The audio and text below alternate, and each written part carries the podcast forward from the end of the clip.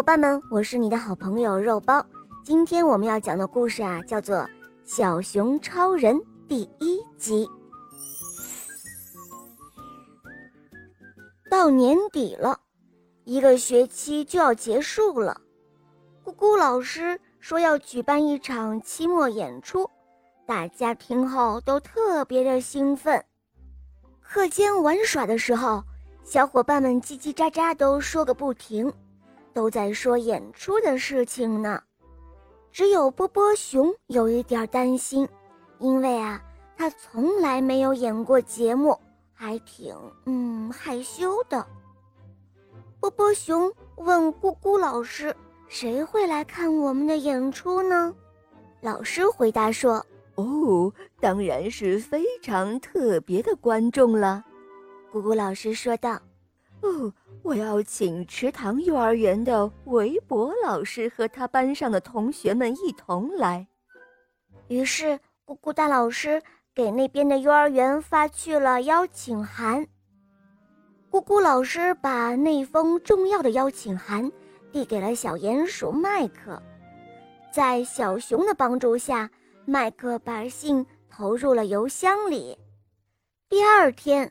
池塘幼儿园收到了邀请函，他们兴奋极了。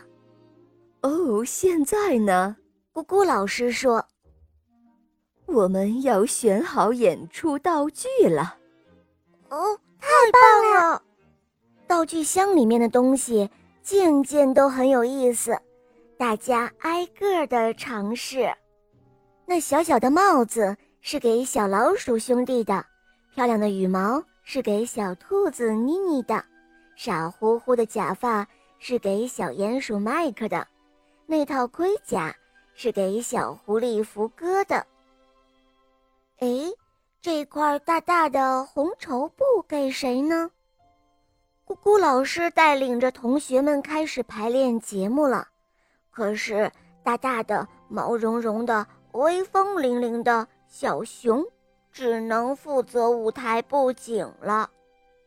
咕咕老师用大红绸布给小熊波波做了一件超人的披风。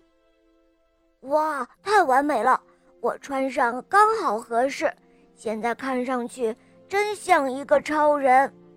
演出的日子终于到来了，大家正要进行最后一次排练。这时候，电话铃突然响了。哦，恐怕要告诉大家一个坏消息了。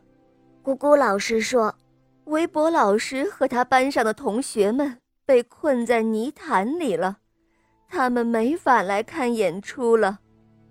哦，怎么会这样？唉，小伙伴们听了之后都倒吸了一口气。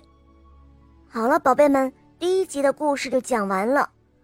可怜的池塘幼儿园的小伙伴们被困在泥潭中，无法来看演出了。你们说，有人能够解救他们吗？我们明天来收听第二集哦。亲爱的宝贝们，可以在公众号关注“肉包来了”，把你想听的故事告诉我哟。